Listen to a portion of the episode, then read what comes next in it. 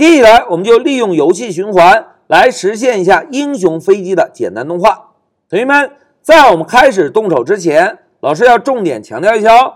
大家看，在游戏循环内部，我们每次调用 update 方法之前，都应该把游戏中所有的图像全部重新绘制一遍。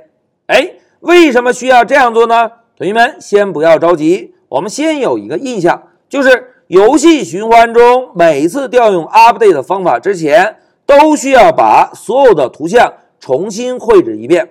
等下，在我们案例演练中，老师啊会针对这一细节重点给大家演示一下。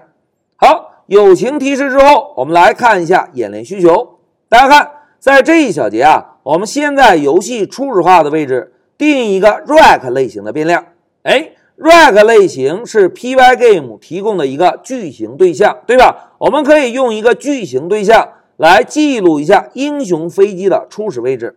当英雄飞机初始位置定义完成，我们就在游戏循环内部每一次让英雄的 y 值做一个减一。哎，同学们，y 值减一是向上移动还是向下移动？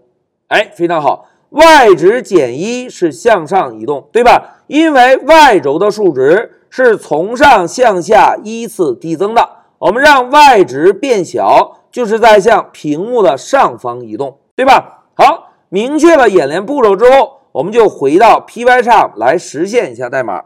同学们，老师啊，首先把上一小节的代码选中、复制、粘贴到一个全新的空白文件。现在老师啊，先把上一小节。我们测试游戏循环执行速度的代码全部做一个删除。哎，删除之后，现在老师增加几个单行注释。我们用注释的方式来明确一下这一小节要实现的目标。大家看，第一步，我们要在游戏循环外部定义一个 Rec 类型的变量，来记录飞机的初始位置，对吧？当飞机的初始位置记录完成。我们就可以在循环体内部来修改飞机的位置。当飞机的位置修改之后，不要忘记哦，我们仍然需要让 Screen 这个对象来调用一下 Billy 的方法，把图像做一个绘制。老师呢，写一下调用 Billy 的方法来绘制图像。当所有的图像绘制完成，我们就调用 Update 方法。更新显示好，现在老师用注释的方式明确了一下我们要演练的代码步骤。现在老师啊，就先来定一个变量，记录飞机的初始位置。老师呢，先给变量起个名字，叫做 Hero rack 然后呢，使用 Pygame 点找到 rack 这个类。哎，同学们要创建一个矩形对象，我们是不是应该依次传入？x、y 和宽高，对吧？那 x、y 值呢？我们就可以使用之前绘制英雄的坐标值幺五零和三百。那宽和高怎么指定呢？哎，同学们要指定宽高啊，我们可以来查看一下英雄飞机的图片。大家看，在窗口的右上角有个一百零二乘以一百二十六，对吧？一百零二就是飞机图片的宽度，一百二十六呢？就是飞机图片的高度。那现在我们回到代码，老师来指定一下飞机的宽度一百零二，再指定一下飞机的高度一百二十六。好，现在飞机的初始位置定义完成，我们啊就可以在游戏循环内部来修改一下飞机的位置。大家看，老师啊使用 Hero Rec 找到 y 这个属性，然后呢做一个减等于的操作。哎，同学们。为了让大家看清楚飞机的移动，老师呢先做一个大幅度的移动。大家看，我们把 y 值啊减少五十，这样呢，等下我们在运行代码的时候可以看清楚飞机的移动。好，现在飞机的位置修改完成，我们呢就需要使用 Screen 对象来调用一下 Billy 的方法。Billy 的方法接收两个参数，第一个参数是要绘制的图像。第二个参数，我们可以传入一个坐标的元组，当然也可以传入一个矩形对象。哎，现在 Billy 的方法调用完成，同学们不要忘记哦，还要使用 Pygame 来调用一下 Display 这个模块的 Update 方法。好，现在代码编写完成，我们来运行一下程序，看看英雄的飞机能不能发生移动。现在 Shift F 十走，哎，同学们看，程序启动了。现在英雄的飞机已经能够动作了。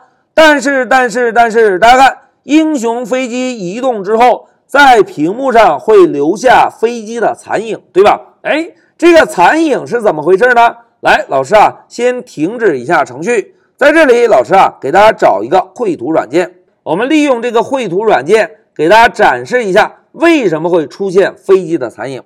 哎，同学们看，刚刚我们在游戏初始化的时候，是不是绘制了一个背景图像，绘制了一个英雄的飞机，对吧？现在大家看，在游戏循环内部，我们修改了飞机位置，并且重新做了一个绘制动作。哎，同学们看，重新绘制之后。之前的飞机是不是仍然会保留在屏幕中？哎，如果这样的话，我们下一次再在新的位置绘制飞机时，是不是又会添加一个新的飞机图像？同时呢，之前的飞机仍然保留，依次类推，是不是就产生了飞机的残影？哎，那怎么样解决这个问题呢？同学们，其实啊，非常的简单。大家看，如果我们希望在游戏循环中，只是移动飞机的位置，而不希望看到之前的飞机影像，那么我们啊就可以把背景图像先重新绘制一下。大家看，我们先把背景图像重新绘制。哎，一旦绘制完成，之前的飞机还能够在屏幕上看到吗？哎，就看不到了，对吧？这个时候，我们再在新的位置啊来绘制一下飞机图像。哎，同学们。由于之前的飞机已经被遮挡住了，所以我们先绘制背景图像，再绘制英雄的飞机。从视觉上来看，就能够感觉到一个飞机慢慢的向上移动了。来，让我们回到 Py 上确认一下。大家看，我们现在完成的代码在运行时，是不是会留下一个又一个飞机的残影，对吧？来，我们再运行确认一下，Shift F 十走。哎，同学们看。飞机向上移动，留下了一个又一个残影。那现在老师停止一下程序，同学们，通过我们刚刚的分析，要解决飞机的残影，只需要在绘制飞机之前，把游戏的背景再重新绘制一下，对吧？那现在老师啊，就让 Screen 这个对象来调用一下 b 里的方法，我们把游戏的背景重新绘制在零零这个位置，哎。代码改造完成，我们再来运行一下程序。走，哎，同学们看，游戏启动了，哎，飞机也移动了。同学们看，这一次飞机移动还会留下残影吗？哎，就没有了，对吧？因为啊，我们重新绘制了背景图片，把之前飞机的影像做了一个遮挡。遮挡之后，我们只能看到最新绘制的飞机对象。这样呢？就可以看到一个连贯的动画了，对吧？但是有同学说，老师，老师，现在的游戏动画并不怎么连贯啊。哎，大家看，之前我们使用 tick 指定的 while 循环内部的代码，每秒执行多少次？哎，每秒只执行一次，对吧？如果只执行一次，能够达到一个连贯的动画效果吗？哎，并不能。那现在老师啊，就把数字一改成六十，同时老师要提示一下。同学们，一旦我们把这个循环次数增加，那么飞机移动的位置就不能再一下移动五十了。如果一次性移动这么多距离，我们在运行程序的时候，英雄的飞机就会像闪电一样飞出我们的屏幕。来，我们运行验证一下，Shift F 十走。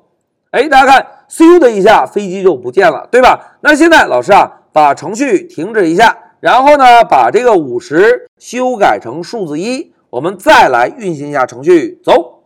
哎，同学们看，英雄的飞机在背景上慢慢的向上方飞行，对吧？哎，一个连贯的动画效果就已经出现了。那现在我们来检查一下代码，同学们，在这一小节啊，我们呢先在游戏循环上方定义了一个飞机的初始位置，对吧？然后在游戏循环内部。我们首先修改飞机位置，然后使用 b 里的方法绘制游戏背景，绘制英雄的飞机。当把英雄的飞机绘制到新的位置之后，我们调用了一下 update 方法。调用之后，我们是不是就可以看到一个连贯的动画效果了，对吧？那现在让我们回到笔记，同学们来回顾一下，在我们这一小节开始之前，老师重点强调过，在游戏循环内部，每次调用 update 方法之前，是不是都需要把游戏的图像重新绘制一遍？哎，之所以要重新绘制啊，尤其我们应该先绘制背景图像，先绘制背景图像。就可以把之前已经绘制的内容全部做一个遮挡，这样呢，我们才能够在新的位置来再次绘制英雄的飞机，从而呢达到一个动画的效果。好，讲到这里，老师就暂停一下视频。